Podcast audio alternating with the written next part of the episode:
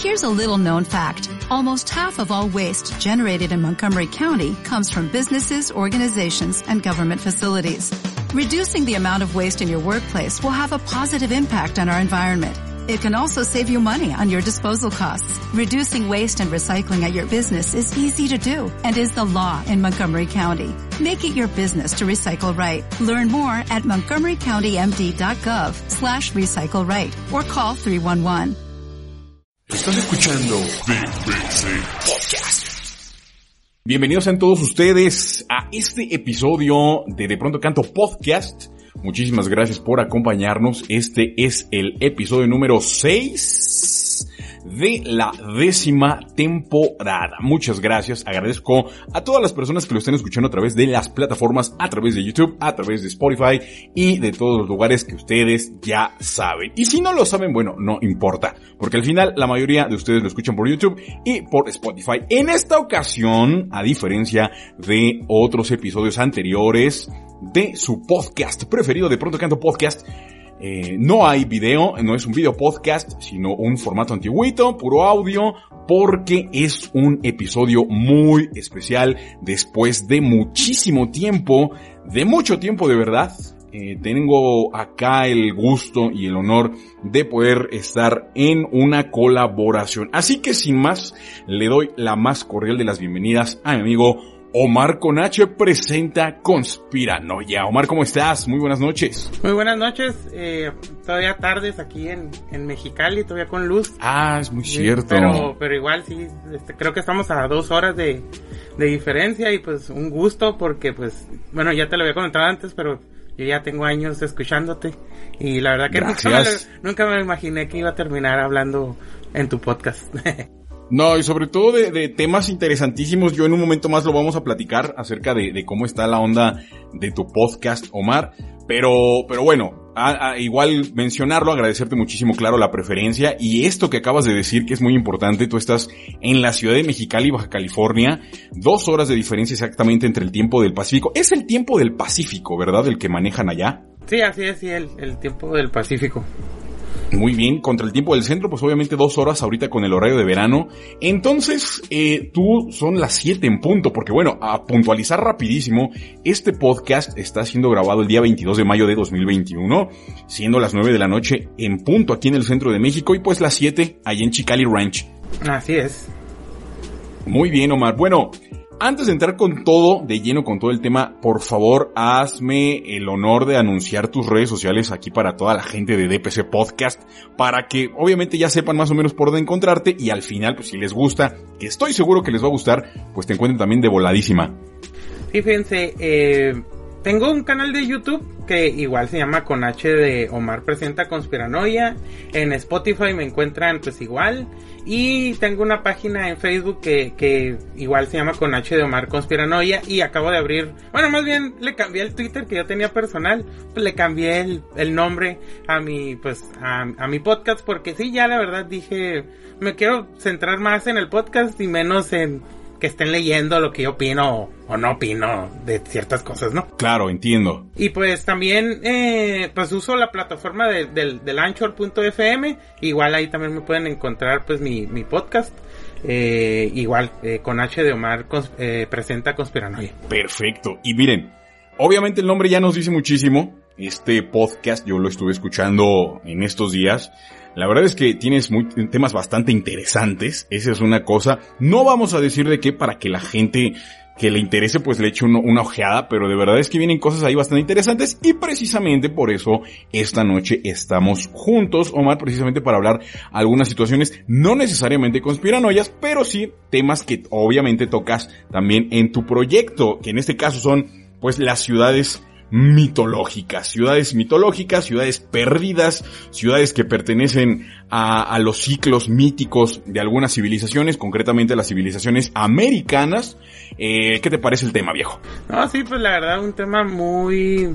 Eh, yo creo que un, un, tema que hasta en historia se, se toca. Eh, bueno, yo me acuerdo que en, en mis clases de, de al principio de primaria, secundaria y hasta prepa, pues sí nos hablan pues de que como los españoles, ¿no? Venían con esa mentalidad de que que iban a encontrar pues ciudades eh, pavimentadas de oro, ciudades llenas de, de mujeres y de todo esto, ¿no? Y pues sí, es un tema pues yo creo que es muy interesante y yo creo que fíjate, como tú mencionas, no, no solo, eh, un tema pues muy de, de, de, aquí, porque obviamente que en Europa y en Asia también tienen, pero aquí parece que todas las ciudades mitológicas se, concentraron, ¿no? Sí, la verdad es que es muy interesante y precisamente quiero comenzar con una con la que estoy seguro que estarás bastante familiarizado, Omar, porque tú vives muy cerca. Me refiero, naturalmente, a las siete ciudades de Cíbola y Bueno, pues siete, las siete ciudades de Cibola y Quivira realmente es, una leyenda bastante antigua en la Europa medieval porque data de cuando es la reconquista, la reconquista de España, la reconquista de la península ibérica, manos que en ese momento, pues recordemos todos, está eh, bajo el dominio musulmán, concretamente, pues eh, de España no es España, sino que es Al-Andalus. Y surge una leyenda que habla de que eh, siete obispos, originalmente de Oporto, huyen precisamente de esta dominación musulmana, huyen a una tierra remota, una tierra lejana, y fundan cada uno siete ciudades al lugar al que llegaron. Posteriormente, ya en el marco de la reconquista, esta leyenda se modifica y los obispos no parten de la ciudad de Oporto, sino que de la ciudad de Mérida. Mérida, Mérida, España, obviamente, no vayan a pensar que Mérida, Yucatán. Y llegan, eh, según esto, viajan hacia el este y se asientan por ahí y son ciudades pues barbarísimas con un esplendor que yo creo que no se habría visto desde los tiempos del preste Juan.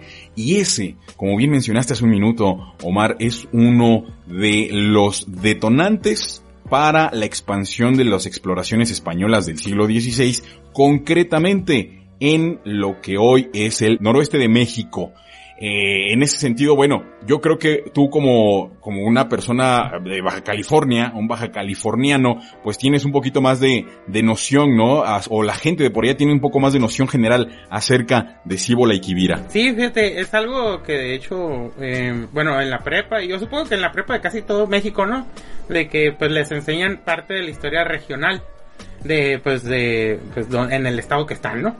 Por ejemplo, pues aquí sí en Baja California sí mencionan de que igual, igual no me quiero adelantar tanto, pero sí todo esto es de que básicamente el de que andaban eh, rastreando pues ciudades querían conquistar una ciudad igual o más grande que Tenochtitlán, ¿no? Porque se encontraron oro, se encontraron este pieles, se encontraron telas, se encontraron pues eh, pues rubíes y todo esto, ¿no? Eh, obviamente querían este, volver a hacerse de, de, ese tipo de riquezas, pero entre más al norte se iban, pues encontraban que pues estaban topando con civilizaciones que se quedaron pues, eh, no quiero decir estancadas, pero se quedaron pues en la edad de piedra muchas, ¿no?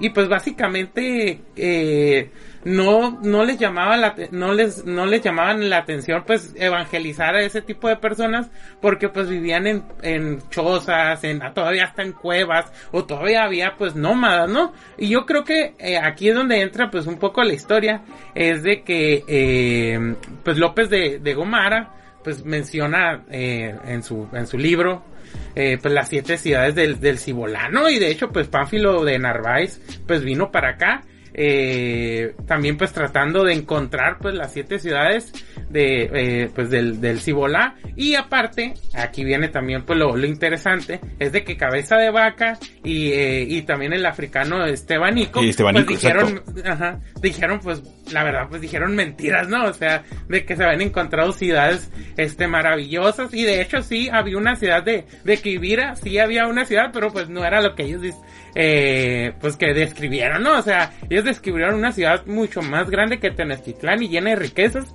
Y pues Pues era un asentamiento pues de, pues de palos, ¿no? Sí, es interesante eso que mencionas, precisamente esa, esa, ese viaje barbarísimo que se aventaron eh, Cabeza de Vaca y Estebanico, que está asentado en el libro Naufragios, que asumo yo que toda la gente que está escuchando este episodio ya lo tuvo que haber leído. Eh, pero si nos vamos un poco a ese contexto, Omar, creo que es, es, no era para menos aventarse una aventura así en en un mundo que no era conocido. O sea, imagínate un europeo de la España de la Edad Media frente a una inmensidad de territorio de la que no tienes una mínima idea. Pues te vas en, y luego con el bagaje cultural medieval que, que, no se caracteriza por ser como que el más brillante de la historia de la humanidad, pues te ves absolutamente de todo. Y, y, lo que más me parece prodigioso de este, de este gran viaje es que cruzan todo el territorio de los Estados Unidos porque ellos naufragan en, en lo que hoy es la Florida y llegan precisamente hasta, híjole, pues California, digamos, precisamente. Entonces, pasa este, este, este asunto y el virrey Antonio de Mendoza, el primer virrey de Nueva España, inmediatamente, eh, bueno, obviamente cuando ya rescatan o cuando regresa la civilización cabeza de vaca y cuenta toda esta, esta aventura que tuvo, pues Antonio de Mendoza manda inmediatamente una expedición al mando del, del muy célebre Francisco Vázquez de Coronado, que con la guía de Fray Marcos de Niza, hacen todo el, el recorrido por la costa del Pacífico mexicano. Eh, entonces viene una situación interesante porque como bien mencionas llegan a un lugar que se llama Kibira que el día de hoy no se sabe dónde está ubicado, o sea está asentado ahí en los diarios de campaña que, que llegaron a un asentamiento que se le puso Kibira, pero en realidad no, o sea no se ha encontrado hasta el día de hoy y de ahí García López de Cárdenas sigue por su cuenta la expedición y llega a ser el primer europeo en avistar el Gran Cañón del Colorado. Sí, claro, igual no tenían ni idea de dónde estaban parados, o sea, de verdad no sabían en dónde demonios estaban.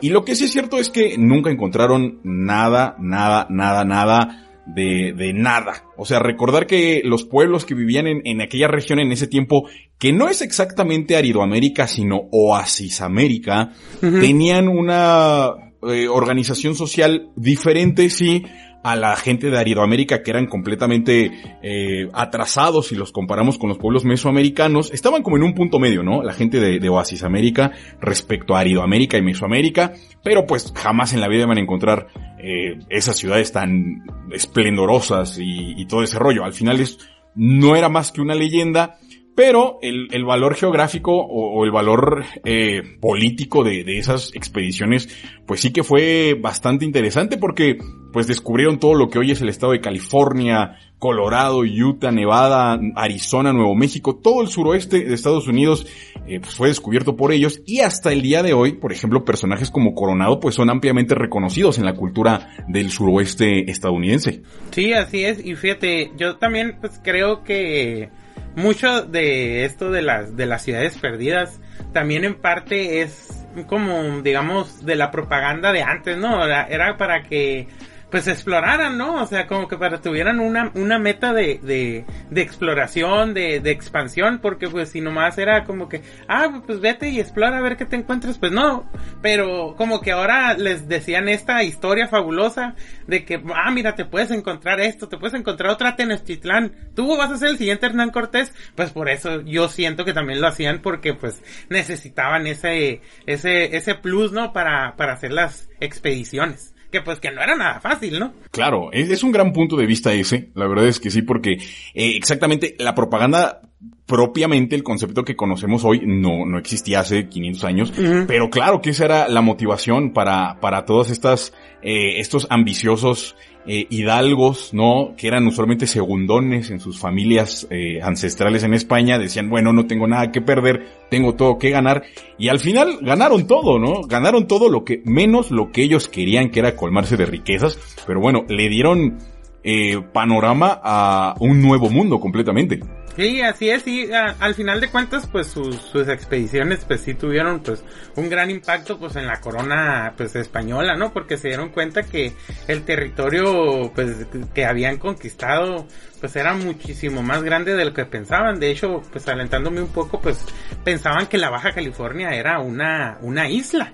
Una isla, y, exactamente. Sí, y, y, es la siguiente parada eh, de este viaje, de hecho. Ah, no, eh, pues básicamente eso es lo que quería pues este mencionar de que pues todo este, o sea, este digamos esta búsqueda pues del, del Cibolá y todo eso, pues al final de cuentas sí llevaron pues riqueza a la corona española, pero no al, pues al que estaba pues queriendo ser, emular ser el siguiente pues eh, Hernán Cortés, ¿no? Pero sí yo, yo siento que sí, al final de cuentas las exploraciones tuvieron pues su, eh, sus puntos rescatables. Obviamente no para los que, por pues Cabeza de Vaca, ¿no? Pues que terminó, eh, obviamente lo recordamos por su expedición y él terminó, pues la verdad terminó pues muy mal, ¿no? Terminó pobre y pues hasta lo querían juzgar y pues no, no terminó como él pensaba que iba a terminar, ¿no? Colmado de riquezas y terminó pues pobre. Y eso es como que dice... Sí, la verdad es que la historia a veces es injusta, es injusta porque, bueno, Cabeza de Vaca fue el primer europeo en cruzar el territorio continental de los ahora Estados Unidos y mira, precisamente terminó completamente olvidado por todos y arruinado. Bueno, pues como te decía hace un momento, eh, California es la siguiente parada de este recorrido por las ciudades mitológicas, ciudades perdidas de, de este continente, porque como mencionaste hace unos minutos, precisamente García Rodríguez de Montalvo, pues eh, este, este autor escribe una novela caballeresca de las típicas novelas de la Edad Media que se llama Las Sergas de Esplandián. y, y bueno, en esa novela se menciona un lugar fantástico que es la isla, la ínsula de California que también como referiste, Omar, al principio de este episodio, eh, tiene uno, otra cosa que, que, sin duda alguna era un gran atractivo para, para esos conquistadores, esos aventureros, que era una isla eh, habitada exclusivamente por mujeres. Así. Entonces, conforme esta, esta, esta expedición de, de García López de Cárdenas va llegando hacia, pues precisamente lo que hoy es California, descubren la, la península, pero no sabían que era una península, imaginaron que era una isla, y de ahí se llamó pues la California toda, toda esa región. Ahora, tú como baja californiano, en ese sentido, ¿qué es lo que, que ustedes saben? Porque, mira, yo esto estoy hablando desde Ciudad de México, y para mí California, yo nunca he ido para allá, no he tenido el gusto de visitar alguna ciudad allá de Califas, no sé, Tijuana, o Chicali, o, o Ensenada, lo que sea. Eh, a mí me parece otro mundo, completamente, otro mundo. Entonces, ¿Tú has venido aquí a Ciudad de México alguna vez? Sí, no, sí, yo hace, de hecho, hace 10 años fui a la, allá a la Ciudad de México. Ya antes había ido, pero era niño y pues, la verdad, pues, estaba ahí bajo, pues, pues, a lo que donde me llamaban mis papás, pero pues. Ajá, yo siempre digo, este, fui cuando era muy chavito, pues no cuenta, no cuenta, sí. no cuenta. Entonces, bueno, en California ya, o sea, los bajacalifornianos, respecto de su propia identidad y de esa relación con esa tierra, eh, paradisiaca, ¿no? Con esas como amazonas, uh -huh. eh, que precisamente estaban gobernadas según esta misma novela por una reina que se llama Calafia. Uh -huh. Entonces, bueno, la Calafia allá en, en, en, Baja Califas, yo sé que es una empresa de, es de, de es una línea de aviones, ¿no? Fíjate, la palabra ya Calafia se hizo, por ejemplo, la plaza de toros de aquí de Mexicali, es, es la plaza Calafia. Y en Tijuana, ah. las calafias son los autobuses, así les dicen. Eh, en especial los que son, pues, como a la mitad de su capacidad. Eh, creo que hay, en México, pues también, este, hay que es lo que sería como un, eh, como una combi, más o menos de ese tamaño. Sí. Ah, pues ahí, Yo he visto las calafias de, de, Tijuas precisamente y me parecen unos carros bien extraños porque, bueno, aquí no los hay, e, ese tipo de vehículos, pues, que es como una camionetilla ahí, no sé, medio extraña. Uh -huh. Porque acá las combis son, son diferentes, o sea, que son las Urban, las de Nissan, Ajá. ya sean las Huevito o las NB, pero allá son como camionetitas como, ay, no sé, tienen una forma bien extraña. Sí. Por ejemplo, yo, y yo tengo la idea de que no les caben muchas personas a las calafias. Eh, les caben como unas 10, más o menos. Fíjate, y acá las combis de Ciudad de México o del centro de México les caben 15 personas y dos adelante, eso quiere decir que te puedes llevar hasta 17 pasajeros. Mm. El punto es que, que Calafia, fíjate, esa es una buena respuesta, ¿eh? O sea, de ser la reina de las Amazonas de California, pues ya se ha convertido en, en una palabra de otro tipo de, de, de usos allá en la península. Pero, pues qué curioso, ¿no? Que al final la gente de California, te digo, como parte de su identidad, ¿no? Decir que, que el origen de todo es una idea mítica que terminó llegando, o sea, imagínate unos exploradores todos desilusionados porque al final pues Baja California es una es un territorio cuyo clima es pues desértico, uh -huh. digamos, y sobre todo con asentamientos donde lo último que iba a haber era mujeres guerreras o deseosas de encontrarse con ellos. Sí. Sí, fíjate, eh, sí es muy, lo que tú dices, eh, muchos libros de, pues, de, historia de aquí, pues, anécdotas que también hay, es de que, pues, miraron, pues, cuando llegaron aquí, pues, empezaron, pensaron que iban a, a perder a encontrar, pues, mujeres, iban a encontrar, pues, un clima agradable, y no, pues, o sea, se encontraron con un desierto árido, indios muy hostiles, este, y que solamente ni siquiera tenían un asentamiento, ¿no? Que todavía estaban, eran, pues, nómadas y que aparte pues tenían una noción pues de las cosas muy diferente a los indios que ellos ya conocían pues del pues del centro no de hecho pues mucha este hay muchos diarios de, de pues de franciscanos y de jesuitas que pues a, a, a, la Baja California pues en ese en ese entonces lo miraban como pues un castigo a los que los mandaban ahí pues o sea eh, se depositaron aquí miles y de miles de pues de, de oro de la corona española para tratar de conquistarla y nunca se pudo hacer una conquista territorial. Lo que sí se hizo pues sí fue una conquista espiritual pero territorial nunca no no la España nunca pudo este asentarse aquí completamente pues. y, y, eso se extendió por el tiempo porque incluso todavía en pleno siglo XX existieron incursiones del ejército mexicano en territorios indígenas del, del noroeste. Uh -huh. Eso es algo bien sabido. O sea, no sé qué te gusta, 400 años, 350 años, no pudieron doblegar a esos pueblos bravísimos, porque eso es muy cierto. Y ¿eh? también, esa es una buena pregunta que me gustaría hacerte. Tú como baja californiano, por ejemplo, los, lo, las poblaciones autóctonas de tu estado, que se me ocurre pensar, no sé, en los pápagos, en los pimas, eh, si estoy, estoy, estoy en lo correcto. Sí, sí, sí, sí, lo, lo, eh, los Pima, los eh, los Cucapás, que es donde yo, eh, de aquí en Mexicali, pues es la etnia de, de, de aquí, pues de nuestro, de, pues de nuestra ciudad, aunque dicho sea de paso, ellos nunca vivieron en la, en, en donde está sentada la ciudad, no, ellos siempre estuvieron al lado de lo, de que viene siendo pues el, el río más famoso de aquí, que es el río Colorado, ellos siempre vivieron cerca del río Colorado.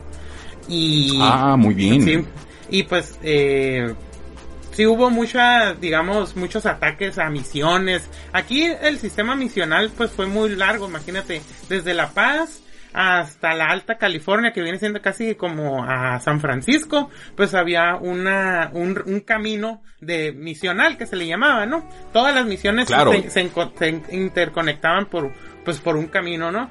y pues muchas misiones y en especial de aquí de la pues de la Baja California y la Baja California Sur pues constantemente fueron arrasadas por los pues por los indígenas no otro otro dato es de que también en el en el cantar de de Roldán eh, en esta Ajá. en esta época pues francesa también ya se ya aparecía pues el el, el nombre de, de de California porque eh, fíjate también pues lo de las cergas de, de Esplandián como tú bien mencionas es es como mmm, que aquí lo que nos enseñan pues que de ahí viene pero sí también nos llegan a mencionar que, que podía ser que también se basaron en esto del, del cantar de, de Roldán porque ahí eh, menciona la cálida fornax no eh, que se que según esto pues es eh, horno caliente y que se transformó pues en, en California.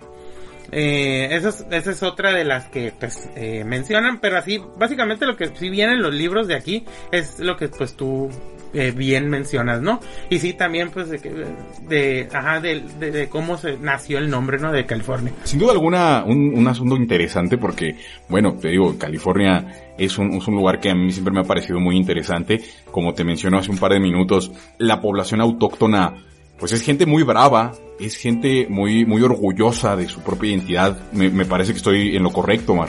Sí, fíjate, y también sí hubo muchos problemas porque hubo una época que en el centro ya cuando pues se acabó la revolución mexicana y pues que tomó ya el poder el Partido Nacional Revolucionario hubo Ajá. querían mexicanizar la Baja California porque se les hacía muy muy alejada de lo mexicano, muy cerca de lo estadounidense y como con una dinámica muy diferente. De hecho, se les llegó a llamar este fronteños y que se tenía que mexicanizar la, la, pues, la Baja California porque muchos este, políticos del Partido Nacional Revolucionario dijeron que aquí no era, no éramos, pues, pues muy mexicanos, ¿no? Y de hecho los mismos políticos de aquí pues sí pegaron el grito en el cielo de que después de haber eh, derrotado incursiones de filibusteros, de pelear en la Revolución Mexicana, que vinieran pues personas que nunca habían llegado aquí y decirnos que pues que no eran mexicanos si hubo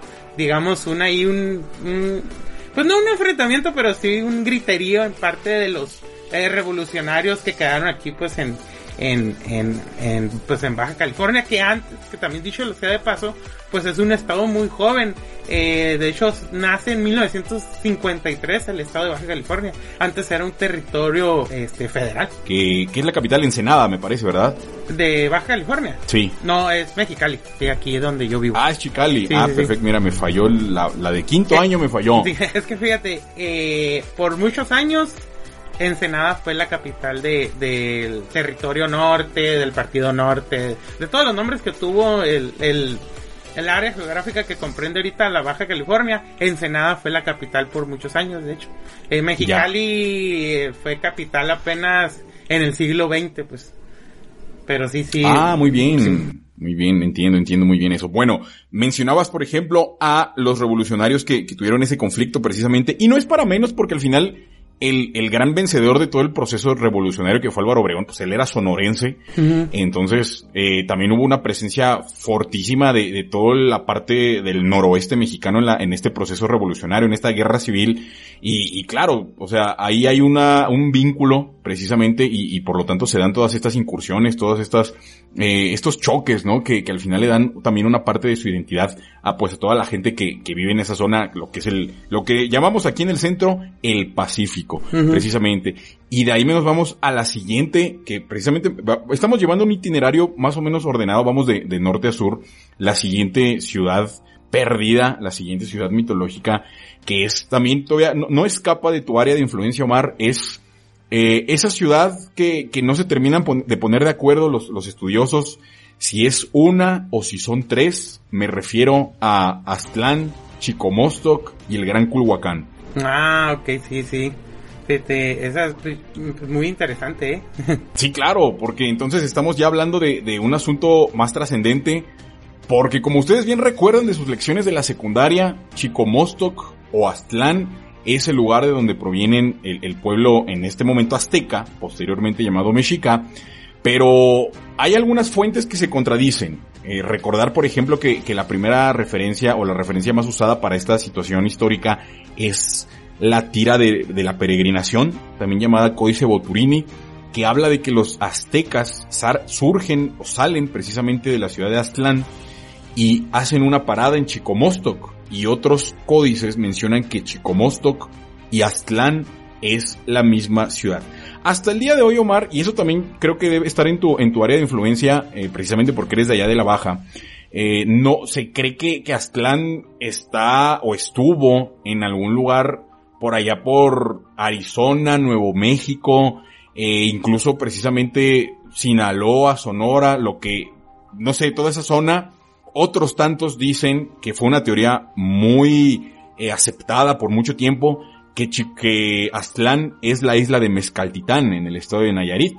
Pero bueno, yo imagino que tú, por ser de la baja, tienen por ahí más, más conocimiento al respecto. Sí, fíjate, a lo que nosotros siempre nos, nos contaron, pero también de ahí también ya entran las teorías de conspiración, ¿no?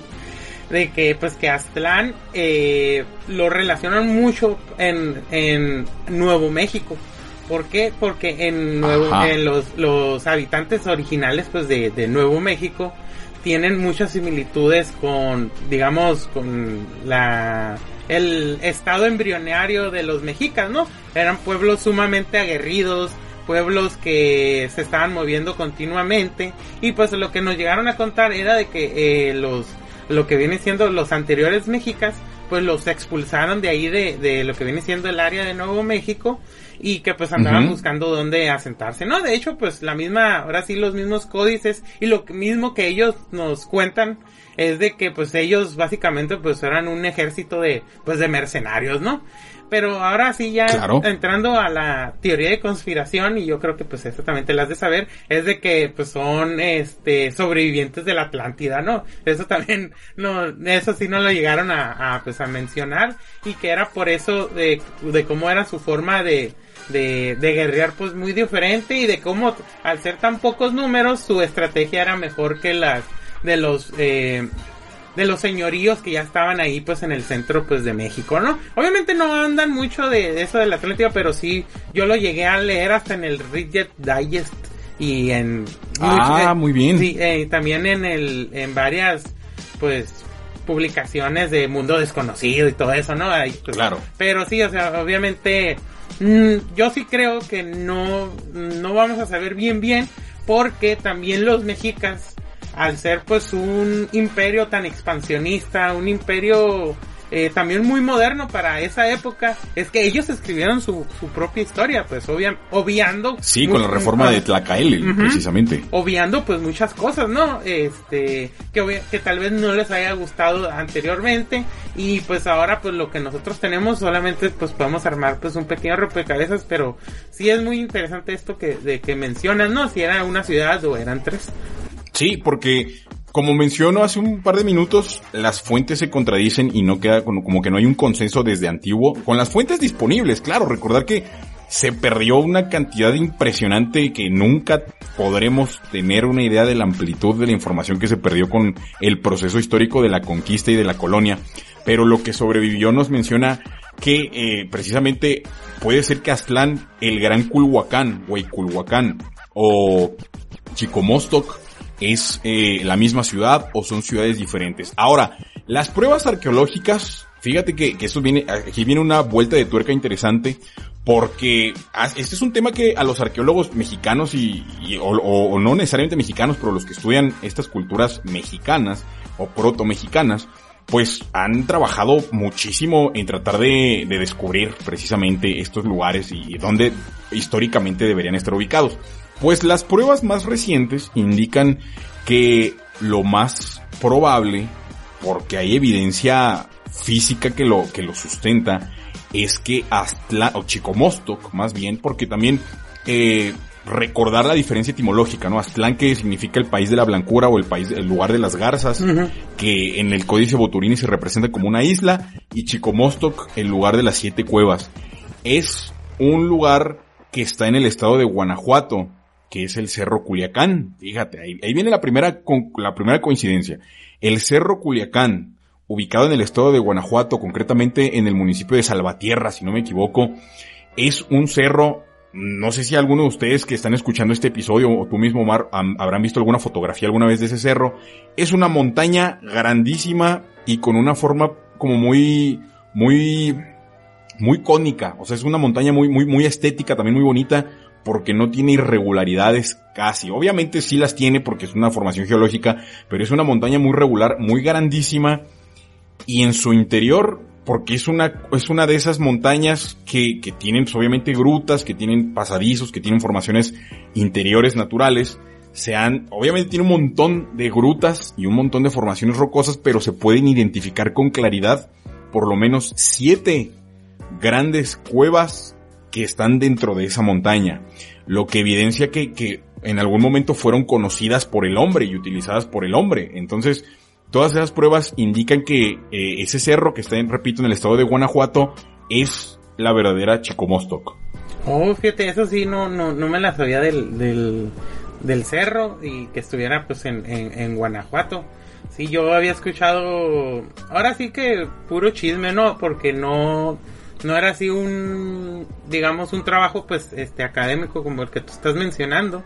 De que, Ajá. de, por ejemplo, de que había muchos testimonios de, de, de gente pues que según como que pues que contaban de que ah no pues es que aquí decían que habían pasado por pues por por aquí también eh, mencionan mucho también lo de Sinaloa no pero yo por ejemplo aquí en Baja California hay muchos sinaloenses pues de hecho pues mi familia también viene de, de Sinaloa y Ah, o sea, tú eres originario de aquella, de aquella zona por parte de tu familia. Ajá. Y pues, Vale. y pues hay mucho, hay, digamos, parte del, de cómo a veces son los sinaloenses es de que están muy orgullosos de ciertas cosas de, pues como de su pasado, o de que también se quieren identificar con cosas del presente, de que ellos siempre han sido muy bravos, ¿no? Y que pues que mencionan, ajá, que, que de ahí nacieron pues de ahí nació pues también la, la cultura mexica que se trasladó al centro pues de pues de pues de pues de México. Pero sí, sí nomás, nomás lo mencionan como pues como rumor no como ahora sí sin un sustento pues este académico. Pero pues ahora sí como eh, pues hay de pues hay ciertos eh, pues tratados hay una hay una identidad cultural Ajá. Y pues también hay ciertos como que trabajos culturales no de que te mencionan de que pues siempre el rumor pues no es cierto, pero pues tiene algo de verdad, ¿no? Tal vez haya algo que se puede investigar de ahí, ¿no? Pues de ese rumor y ver qué pues qué se puede este encontrar. Pero mm, hay libros también pues yo, de la Secretaría de Educación Pública que sí lo que ya te lo dicen que fue la isla, ¿no? La isla que está en Nayarit. Así es como que no te dan ese ese esas tres opciones o o ese como digamos ese análisis de que pueden estar equivocados. Porque sí hay unos que, eh, que yo llegué a leer que te dicen, no, pues es la isla esta Nayarita, ¿no? Por ejemplo, Culiacán es una forma contemporánea de Culhuacán. Entonces también ahí viene esa, esa coincidencia histórica, ¿no? Culhuacán, que es una ciudad que en algún momento, bueno, no Culiacán, sino pues el, el Culhuacán, que también es una parte que se vincula ahí con, con Chicomosto y con Aztlán, pero te digo, o sea, la, la evidencia, en este caso geológica, indica que, que ahí el cerro, el cerro de Culiacán se llama, en el estado de Guanajuato para que le eches una ojeada. La verdad es que sí está bastante interesante porque lo ves la foto del cerro y dices, güey, es un pinche cerro perfecto, una montaña completamente cónica. Entonces, eh, lo, lo más importante aquí es reconocer que, que los pueblos nahuas sí tienen una procedencia del, del noreste, bueno, para mí lejano, en este caso pues es donde tú vives, porque la lengua náhuatl proviene de la familia utoazteca, que incluso pueblos como los apaches, los comanches, los utes precisamente, es la misma familia lingüística. Sí, así. De hecho, también es una de esas teorías de por qué son, eran tan aguerridos, ¿no? Los mexicas porque aquí lo que viene siendo, pues como tú dices, Oasis América y Árido América, pues eh, la mayoría de los pueblos eran eh, guerreros o eran pueblos que a la mínima provocación pues entraban en, en conflictos con sus con sus vecinos y hasta con los que podríamos decir que eran sus primos no eh, y de hecho pues una de las cosas que tiene eh, pues es, los pueblos acá del, del norte es de que pues la guerra pues era parte casi de su pues de su cultura. Eh, muy, a muy, a diferencia de los de los pueblos del, del, del, centro y de y ya pues del sureste que obviamente que también pues tenían su modo de hacer la guerra y todo eso pero pues tenían mmm, fíjate en términos antropológicos pues dicen que está mal decir que tenían una mejor cultura, de que no hay mejores o peores culturas o civilizaciones, sino que solamente... Sí, claro, porque eso es una relatividad sino que solamente pues se adaptaron mejor a su a su entorno y el mismo entorno los dejó pues hacer estas expresiones artísticas no que por ejemplo pues tenemos las eh, eh, pues con los mayas los olmecas y todo esto. Mientras que en Aridoamérica y América pues no verdad o sea era por el mismo entorno tan agreste. Aunque cabe mencionar que sí hay pinturas rupestres aquí pues en en la Baja California y pues yo creo que una de las más famosas es la del diablito no que de hecho pues tiene la la pues particularidad que cuando es el solsticio de verano pues se le ponen los eh, lo hicieron de tal manera que el sol entra de una manera y se le prenden los ojos, ¿no? No sé si había... Fíjate que nunca había escuchado yo de, de ese, de esa, de esa cosa, Omar. ¿El diablito en dónde está? Eh, está en Tecate, en las, en, eh, Tecate es un, municipio aquí de, de, claro. de Baja California, eh, pues muy famoso porque de ahí viene la, la caguama, tecate, ¿no? Y todo esto. Eh, y ahí está la, planta productora, pero pues ahí este está esos, eh, esa, tiene su nombre, ¿eh? no me acuerdo bien, eh, cuando eh, las pinturas rupestres tienen un significado o hacen algo como que tiene que ver con la astrología, digo astronomía. Ajá, astronomía, sí, por supuesto. astronomía no me, pero sí no me acuerdo bien bien de la palabra, pero sí, o sea, hay varias en el mundo que también de que, pues, si tú vas en un determinado día, hacen una cosa diferente, ¿no? Pero sí, eso del diablito es, mm, yo creo, de las más famosas de, de aquí de Baja California. Fíjate, no, no lo conocía, lo voy a, lo voy a buscar porque, bueno, tomando en cuenta precisamente que, que los pueblos de, de Aridoamérica y Oasisoamérica, eh, como mencionaste hace un momento, tenían una, una diferencia notable en cuestiones culturales con los pueblos mesoamericanos. Eh, ver un, una, una cosa que, que, tenga una, precisamente una concordancia astronómica, pues es bastante notable. Entonces, eh, lo, lo, lo, voy a, lo voy a revisar. Pero también sitios arqueológicos de importancia, pues serían Paquimé, ¿no? En lo que es Nuevo Casas Grandes. Eh, y no se me ocurre otro en realidad, no, no, no recuerdo bien si por ahí hay más. Eh, fíjate, eh, hay un... Hay unas pinturas rupestres, pero no me acuerdo bien cómo se llaman, pero también está aquí en la Baja California, que su particularidad es de que los caballos que, que pintan, eh, al parecer, son de los caballos que, ya ves que, pues, aquí antes sí existían los caballos, pero se extinguieron, ¿no? Sí, sí, sí. Eh, al parecer son esos tipos de caballos que eh, data la pintura rupestre al menos de hace unos 10.000 años. Entonces es lo que ellos eh, tratan de, de, ver de que si es un caballo o tal vez es un ciervo, pero si son pinturas rupestres muy muy grandes, pues. Y esa es la, la particularidad y de, de esta de estas pinturas eh, rupestres y sí, sí hay, sí hay muchas, fíjate, nomás que sí, no me, no me acuerdo bien de, de, de sus, de sus nombres. Y ya me acordé cómo se llama lo del diablito. Se llama arqueo, este, fenómenos arqueoastronómicos. Sí. Arqueoastronómicos. Arqueoastronómicos, sí.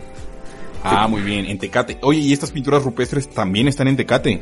Esas que te menciono no me acuerdo muy bien dónde están, eh. Fíjate, sí, ahí sí te la, sí te la, sí te la debo. Eh, pero están aquí en la, en la, en la baja, en la baja, en la baja California. Fíjate, ¿sabes dónde sale? Y te, y te, recomiendo esa película y pues a cualquiera que nos esté escuchando, eh, se llama Baja California al límite del tiempo, donde sale Damián Alcázar. Eh, de hecho, casi ni se ha, habla esa película, pero te, de hecho, te enseña muchos lugares, este, arqueológicos de, de aquí de la, de la Baja California. Y, pues fíjate, el desierto tiene su, su encanto, tiene su, eh, pues tiene su, su vida animal y vegetal. Y pues sí tiene, sí, claro. sí tiene como que, sí puedes hallar belleza en un lugar tan agreste, ¿no? Eh, obviamente que no se compara como con las selvas, las llanuras, las sabanas, pero sí, sí, eh, hay veces que en las noches... También tiene lo suyo. Ajá, sí tiene lo suyo. Por ejemplo, aquí una de las cosas que hay en, en, en mi municipio es la laguna salada. Es una laguna que ya, obviamente, pues no está eh, con, con agua y cuando hay eh, lluvia de meteoritos o un fenómeno este digamos de que de que se va a ver un meteorito pasar, ahí puedes ir y pues eh, está completamente en la oscuridad y ahí pues mucha gente pues va y también pues van a jugar carreras y cosas así, ¿no? Pero eh, pero sí, sí, sí, esa película sí te muestra mucho de los lugares y es vieja, es como del 89, 90 por ahí. La... Muy bien, fíjate, ya, ya, ya nos estamos llevando las primeras recomendaciones del episodio. Yo creo que siempre es importante que, que la gente que, que nos escucha, que, que tiene la amabilidad, de, por cierto, muchas gracias a la gente. Si has llegado hasta este punto de grabación, que ya estamos por abajito de la hora, fíjate, se pasó bien rápido el tiempo, Mar. Eh, pues gracias. Y ya, te, y ya te estás llevando la primera recomendación. Baja California al límite del tiempo. Uh -huh. Sí, ahí, Muy hecho, bien. ahí, Pues ahí la, la- ahí la encuentran en YouTube, ¿eh? Si no, no hay pierde. gracias. Perfectísimo. Fíjate, te digo que vamos a llevar casi la hora y no he revisado ni la mitad de las que tenía yo preparadas por acá, pero me ha parecido que, lo estamos llevando bastante bien, Omar. Muchísimas gracias de verdad. Y, y recordar a la gente igual que el podcast de Omar lo encuentran en todas las plataformas también. Omar con H presenta Conspiranoia. Ahí lo tienen. Hagan check precisamente en el podcast. Bueno, pues Omar, precisamente de esos parajes tan, tan enigmáticos y, tan, tan exóticos, ¿por qué no? De, del, del noroeste mexicano. Pues nos vamos un poquito más al sur recorriendo precisamente la ruta, que, que también hay muchos paralelismos con la ruta de la peregrinación de los, de los aztecas en ese momento. Y la siguiente ciudad eh, perdida, la siguiente ciudad mitológica es Coatepetl, que es la montaña sagrada de, de los mexicas. Recordarás y recordará también nuestra audiencia que en esta peregrinación en algún momento llegaron a una ciudad, ya, ya el pueblo azteca ya estaba hasta la madre y decían, güey, ya, güey, ya. Entonces, Huitzilopochtli les dijo, bueno, ustedes van a llegar a una, a una montaña y yo les voy a hacer la gracia de, de mostrarles cómo va a ser el lugar donde ustedes se van a sentar finalmente. No va a ser allí, pero algo muy parecido. Entonces ahí queda, que es la montaña de Coatepetl, que es también el lugar donde la mitología indica que nace Huitzilopochtli, que es donde asesina a su hermana Coyolzauqui y a los Senzón Huitznahua, los 400 sureños, y los mata nada más nacer, fíjate qué cosas. Nace y lo primero que hace es matar a 401 de sus hermanos. Se pasó de pinche reata, pero fue en Cuate, en o Cuatepec, también se le puede llamar así. Y fíjate, Omar, que esta, esta ciudad, eh, o este asentamiento mitológico, por muchísimo tiempo hubo un montón de especulaciones acerca de, de, de su eh, posible emplazamiento, pero apenas hará hace unos 6 o 7 años que hubo una, una prueba concluyente, digamos, al respecto de dónde se, dónde es ese lugar. Y resulta ser que es una montaña en el estado de Hidalgo, donde yo vivo muy cerca, porque bueno, yo no vivo exactamente en Ciudad de México, eh, vivo como a 60 kilómetros más o menos, vivo en, en, el estado de México, en un municipio donde hay, eh, donde, bueno, es estado de México, pero luego, luego es estado de Hidalgo. Ah, ok. Entonces, por ejemplo, a mí la ciudad de Tula de Allende, que igual en un momento más vamos a hablar, no de Tula de Allende, sino de, de la Tolan eh, mítica, eh, bueno, me queda cerquísima ese lugar, que es un lugar que se llama el Cerro del Astillero. Eh, pero bueno, digo, al final, Coatepec, eh, esta ciudad, Omar, eh, pues es parte de, del, del ciclo épico, del ciclo mítico de cómo llegaron los, los mexicas y ya se iban acercando, pero antes se dieron un quemón en fíjate, sí, ese, sí, sí me acuerdo haberlo leído y haberlo visto, pero no sabía que era una, una ciudad, este, que ahora se daba por perdida, eh. Porque, aunque aquí sí vemos mucho, pues obviamente de la historia de los mexicas, no nos detenemos mucho como de cómo llegaron, sino como que aquí se, se centran más en de cómo... En de dónde salieron. Ajá. Sí, sino de cómo Ah. se expandieron, pues. Sí nos mencionan y obviamente sí era, de hecho cuando pues fui a, a la Ciudad de México, pues fui ahí al, pues al museo que está ahí en el, en el, en el Zócalo. Eh, que fíjate, cuando yo fui estaban los del SME y yo dije, ay, así siempre será. Este, porque pues yo me lo imaginaba pues que iba a estar todo pues descubierto, ¿no? Pues como había visto muchas veces en la televisión y pues me encontré con esos güeyes y pues ya nomás que sí se me hizo curioso y pues ya pues fui pues al museo y pues una de las cosas que más me, me sorprendió pues es lo de la, de lo de, de la, la hermana de Huitzilopochtli, ¿no? Que está pues desmembrada. Este, también pues todo esto de la historia de Huitzilopochtli, fíjate, a nosotros sí no lo, no, no, no le enseñan aquí, pero sí se centran más de cómo se expandió el imperio mexica, no cómo llegó. Y nos lo mencionan así, te digo, muy, muy escuetamente, ¿no? Yo creo que Ajá. también, yo creo que también es por parte de cómo eh, enseñan la historia de México en diferentes partes, ¿no? Que también yo creo que sí es válido, porque pues nos quieren enseñar pues historia de México y que no sea tan centralista, ¿no? Pero sí, a mí sí, pues sí me ha gustado mucho esto y pues fíjate ahorita que lo que mencionaste de, de esta ciudad, sí, yo la verdad sí, yo lo, lo daba por sentado de que pues que sí había existido, ¿no? Que había tanto este debate, ¿no? De que tú me, me mencionas, es, pues es un, es un dato que hoy aprendí pues gracias a ti, ¿eh? Si no, yo creo que no, No. no me doy cuenta. Hablando de aprendizaje, aquí también viene una cosa que, que quiero hacer notar a, a toda la audiencia de este podcast que, que igual yo, eh, escuchando tus episodios, pues aprendí cosas que yo ni sabía. Por ejemplo, el último, el último, el que subiste el día de hoy, repito, 22 de mayo, que no voy a decir cuál es para que la gente pueda echarse un ojo. Yo no conocía a ese autor, eh. Yo no conocía ese autor, ni conocía esos conceptos que estaba manejando. Y dije, ay cabrón, pues ya, ya, ya lo sé.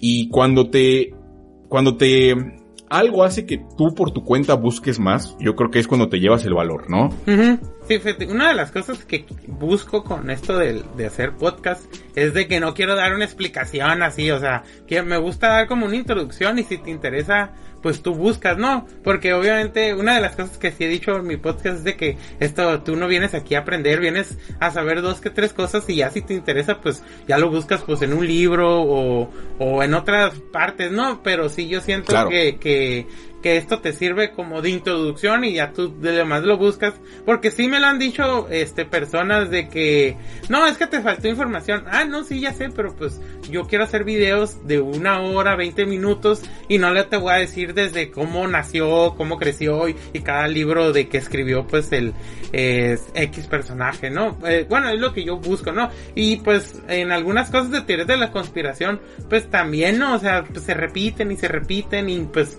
para que, por ejemplo, una de las cosas que digo, ¿para qué hago un video de los Illuminati? Y yo creo que no hay este podcast de conspiraciones que no tienen un video de Illuminati, ¿no? ¿Qué, ¿Qué nuevo puedo aportar yo? La verdad, pues no creo que mucho.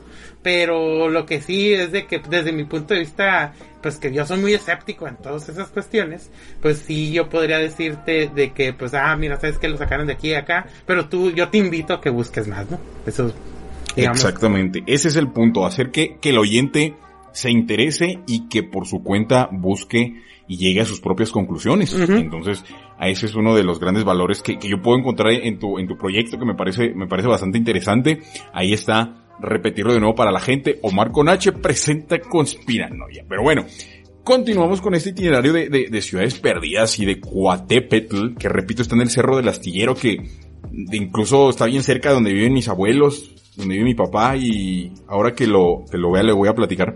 Eh, la siguiente parada es a una ciudad que aún me queda más cerca a mí. Ahora ya entramos, de pasar de un lugar donde, donde tú estás muy familiarizado, llegamos a un lugar donde yo estoy muy familiarizado, que es la ciudad de Tula. No Tula de Allende, donde está la refinería, donde está la termoeléctrica, sino la Tolan mítica, la que gobernaba Quetzalcoatl, en la que hay una, una especie de guerra civil donde el sacerdote Huemac, que es el sumo sacerdote de Tezcatlipoca, se convierte en rey y empieza la decadencia y empieza eh, la expansión o la, o la diáspora de todos los toltecas que empiezan a, sembrar ahí como que la cultura, eh, la, la, la, la toltecayotl que le llaman en todo lo que es el Valle de México, el Valle de Toluca y todo eso. Eh, ahí lo tenemos, Tolan, que, que bueno, ahí no hay gran cosa que decir porque, bueno, existe el asentamiento arqueológico que basados precisamente en estos mitos hay una cierta correspondencia, hay una cierta correspondencia eh, entre lo que se menciona en el mito y la realidad de, del asentamiento de, que es un parque nacional, de hecho Parque Nacional Tula de Allende. Sí, sí, ahí llegué a ir, eh, aunque fíjate, no, no, no sé qué tan lejos está de eso del, del DF, donde yo pues también tengo familiares. Eh, no sé qué tan lejos esté, la verdad que sí, eso sí no me acuerdo, pero sí me acuerdo de esto de los gigantes de, de, Tula y pues que decían que eran extra, que eran como astronautas, ¿no? no eso sí no, no me acuerdo muy bien. Porque por ejemplo los podemos relacionar con los Nefilim, los podemos relacionar con los, ah, pues los Atlantes. Por eso se llaman Atlantes de Tula, obviamente no, no, no damos tantas vueltas. Por algo se llaman Atlantes, porque tienen esa correspondencia con, con los habitantes de la mítica Atlántida. Pero yo creo que la Atlántida es como, como que un lugar común. Así como mencionaste hace unos minutos de los Illuminati, que es como que un lugar común de la, de la conspiranoia eh, contemporánea, de alguna manera. La Atlántida es como también el lugar común de, de las historias antiguas, de, de, lugares extraños. Entonces, bueno, aquí podemos ver esas reminiscencias. Y, y te digo, yo personalmente creo que no, no es como que la gran cosa el lugar, sobre todo porque eh, no es muy grande, o sea, no, no, es muy grande el asentamiento, pero ahí es como el remanente de, de la Tolán eh, mítica, de donde Quetzalcoatl parte al exilio, prometiendo regresar en un año uno caña que resulta ser 1519. Interesante. Sí, no, sí, sí, fíjate, eso es como, ya, pues coincidencia o ya no, ahora sí que uno ya ni, ni sabe, ¿no? Pero qué coincidencia, ¿no? O sea, cómo es que llegaron en, en el año exacto que pues se había profetizado, ¿no? Y aparte que habían pasado pues 10, este, no me acuerdo, augurios, ¿no? Que 10 augurios que, ah, sí. que, que habían pues este que profetizaban pues una llegada, un cambio radical, ¿no? De eso sí también sí medio me, medio me acuerdo. Y en especial por, por Miguel Portilla, eh, porque hay unos videos de YouTube donde él lo narra y pues están muy, muy buenos. No sé si los has llegado a escuchar. Fíjate que no. Conozco obviamente a Miguel León Portilla porque pues es un historiador muy, de mucha reputación por acá. Bueno, en todo México en realidad. Sí, sí, sí. Pero ese material no, no lo he consultado. Sí, fíjate, ahí está en, en YouTube. Eh, son, de hecho, pues narra lo que él, eh, en sus libros de eh, la visión de los vencidos. Eh, ahí lo narra lo, las, estos 10 augurios con, y están ahí en YouTube y están muy, pues muy buenos, ¿no? Muy, muy didácticos y pues obviamente con el rigor, pues este académico que se merece. Y yo la verdad pues sí lo recomiendo pues este ampliamente, ¿no? Por los que quieren ver de cómo es que no solamente, porque fíjate también una cosa que a veces, ah, podríamos decir que sí me molesta de que, eh, de que, ay, Moctezuma, que tan, que tan mal gobernante y todo esto, pero pues es que, o sea, todos los, todo lo que presidió, antes de que llegaran los españoles, todo lo que había pasado antes, pues, y ahora lo ves y ves lo de las, eh, lo que, lo, lo que habían profetizado, pues, ¿qué vas a pensar, no? O sea, o sea, si no, no, no es tanto su culpa de ser mal gobernante o débil y todo eso, sino todos los augurios, eh, que tuvo, todo lo, esto de, pues sí, del, del año 1 caña, y pues, obviamente, pues, ¿qué vas a pensar, no? O sea, aparte, pues, que si era supersticioso, supersticioso, ¿no? Pero sí, sí, yo creo que pues todo eso pues influyó también en parte de pues cuando cayó pues la ciudad de Tenochtitlan, ¿no? Claro, yo creo que, que la principal lección que nos deja este tipo de, de acontecimientos que son sumamente coincidentes es que la realidad, Omar, para mí es supera a cualquier ficción, a cualquier rumor, a cualquiera, cualquier teoría, siempre la realidad va a ser más más sorprendente, más imponente, más impactante. Eh, la va, le va a dar 20 vueltas. A cualquier cosa que nos imaginemos, las cosas que de verdad pasan están más cabronas. sí, sí, sí. Bueno, entonces en ese sentido, ya estamos por terminar este itinerario por todo, desde Oasis América hasta, hasta el centro de Mesoamérica, ya con la última ciudad que, tenía yo preparada para este tema, Mar.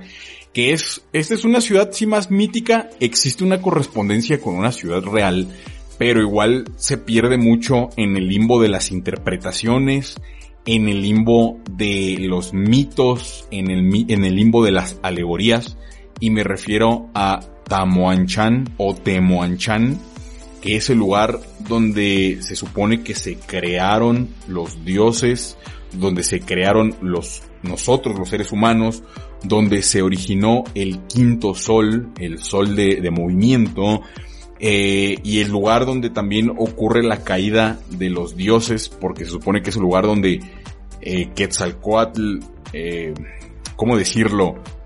Comete un acto pecaminoso con Xochiquetzal a instigación de Tezcatlipoca y por tanto el árbol florido, que era un árbol que donde, como, como un árbol como simbólico, que es como el, donde hay la conexión entre el, entre el cielo y la tierra, se rompe y, y, ahí es como donde marca la caída de, del género humano. Es como una especie de paraíso y, y por ejemplo esta parte del, del, árbol que es un arquetipo porque lo podemos encontrar por ejemplo en la mitología nórdica con el Yggdrasil que es el árbol también que, que sostiene, la, la, que es como la frontera entre el cielo y la tierra y el inframundo. Uh -huh.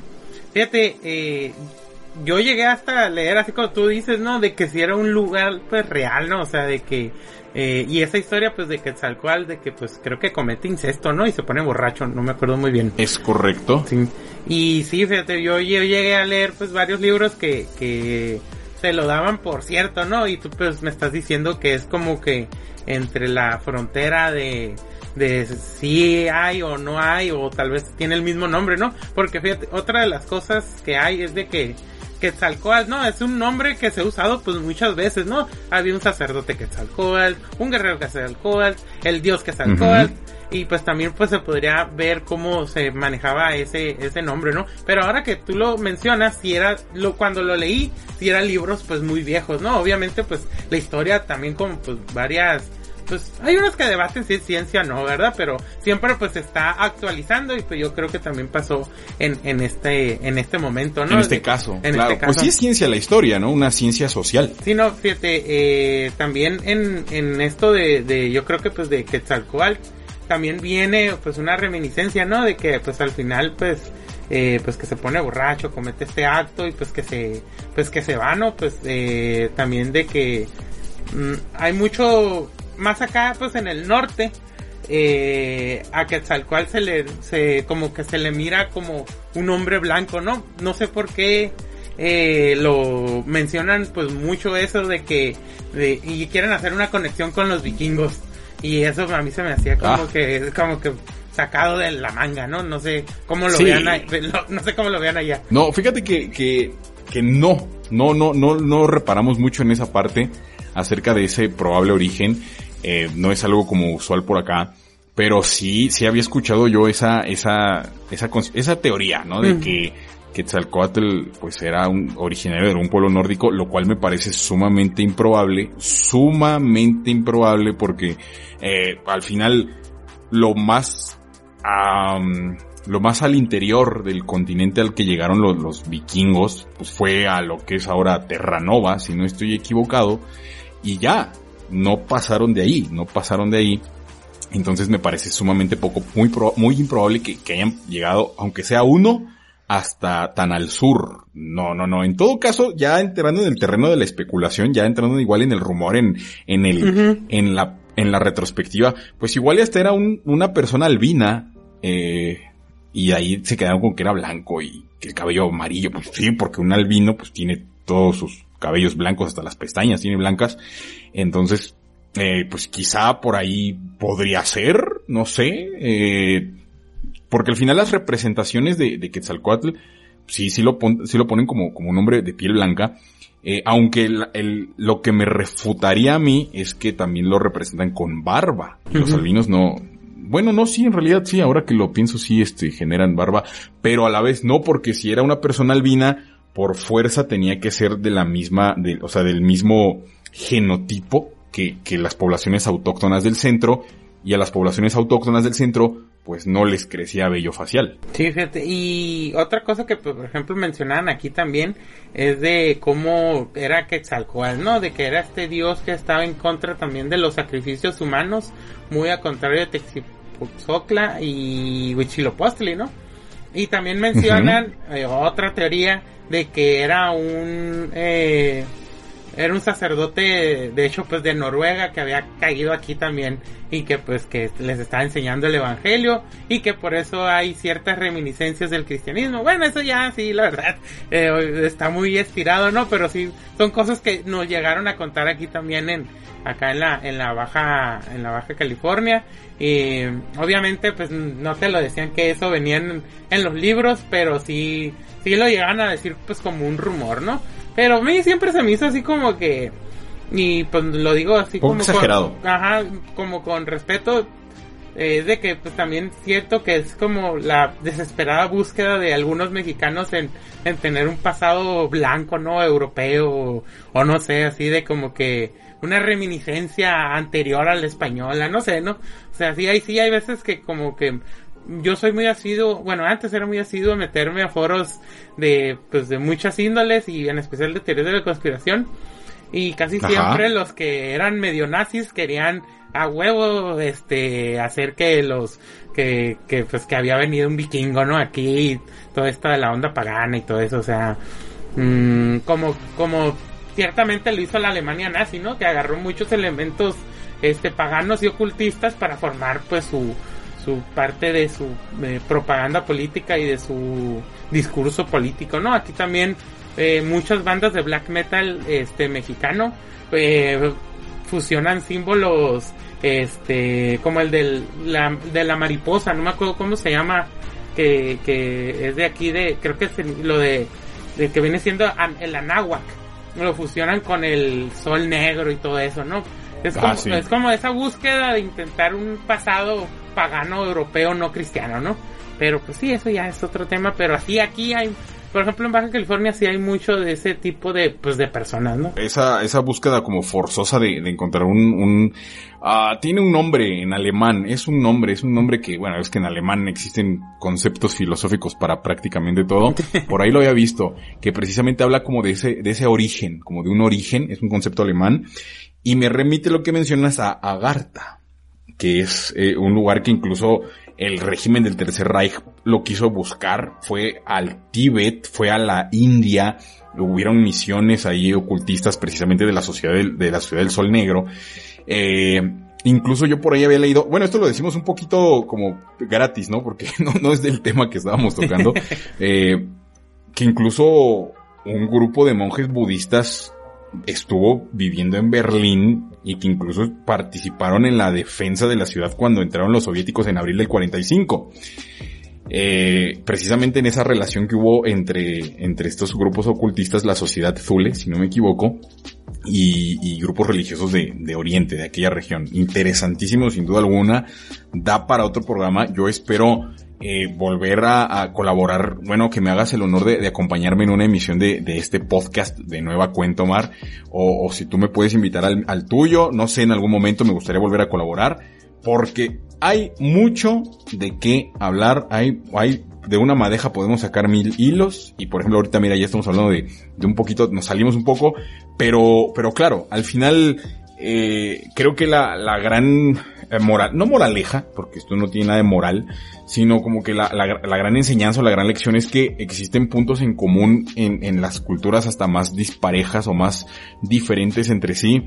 Y, la cosa es que nosotros solamente podemos alcanzar a hacer suposiciones, alcanzar a esbozar teorías, alcanzar nada más a ya hacer conjeturas, porque pues no estamos, no podemos acceder a, a, lo que fue de verdad eso, pero sin duda alguna yo estoy seguro que esa verdad, eso que de verdad sucedió, eso que originó esos mitos, esos lugares que se consideran míticos, legendarios, sagrados, si tuviéramos la oportunidad de conocerlo de verdad, nos vamos de espaldas, estoy seguro.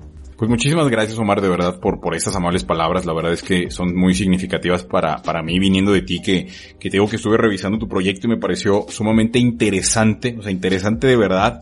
Y, hago esa, esa invitación a toda la gente que por favor, eh, si les interesa el tema, si les gustó esta conversación, porque sobre todo fue eso, fue una conversación de entre cuates, que, que, sabemos un poquito ahí del tema, lo estuvimos como comparando, estuvimos aportando, nos llevamos enseñanzas nuevas, eh, espero que ustedes también, los que están escuchando, eso es sobre todo este, este tipo de colaboraciones, una plática entre cuates. Eh, de nuevo agradecerte muchísimo, Omar, de verdad. Y, bueno, entonces queda, queda la invitación pendiente para estar entonces yo como invitado tuyo en Omar con H. Presenta Contra Piranoia. No, sí, claro que sí. Y pues ahí igual, pues cualquier cosa eh, pues cualquier comentario, bueno, malo, sí, porque yo, por ejemplo, una crítica que me hago mucho es que uso muchas moletillas, pero sí, o sea, mmm, sí se me dificulta mucho a veces hablar, porque la verdad, en la vida real no hablo mucho, pero sí, aunque esté pues en los podcasts y, y he hecho dos que tres videos de, de, de, YouTube, sí, sí, se me, a veces se me dificulta, pero sí, todo esto pues me sirve también de retroalimentación y pues sí, obviamente volverte a decir que pues muchas gracias por, por la invitación y pues un saludo pues a toda tu audiencia, ¿no? Muy bien, pues ahí está, ahí queda, ahí queda eh, esta, esto entonces, esta conversación. Muchas gracias de nuevo, Omar, agradecerte eh, toda la, gentileza de tu parte, la conexión desde México hasta Mexicali, California, que, que no es poquita cosa, no es poquita distancia. Gracias por, por poderme brindar este tiempo. Gracias también a todos los escuchas por habernos acompañado hasta este momento. Recuerden, Omar con H presenta eh, Conspiranoias en YouTube, en, en Anchor, también habías mencionado por ahí.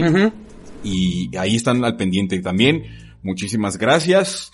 Esto fue De Pronto Canto Podcast, episodio número 6 de la décima temporada. Mi nombre, Dan Rojas, mejor conocido como el Epicántico. Nos escuchamos en el siguiente episodio. Muchas gracias, Omar. Ah, pues muchas gracias a ti y pues eh, espero volver a hablar contigo pues pronto, ¿no? Claro que sí. Adiós. Sí. Estás escuchando BBC Podcast. When you drive a vehicle so reliable it's backed by a 10-year, 100,000-mile limited warranty, you stop thinking about what you can't do and start doing what you never thought possible. Visit your local Kia dealer today to see what you're capable of in a vehicle that inspires confidence around every corner. Kia, movement that inspires. Call 800-3334-KIA for details. Always drive safely. Limited inventory available. Warranties include 10-year 100,000 mile powertrain and 5-year 60,000 mile basic. Warranties are limited. See retailer for details.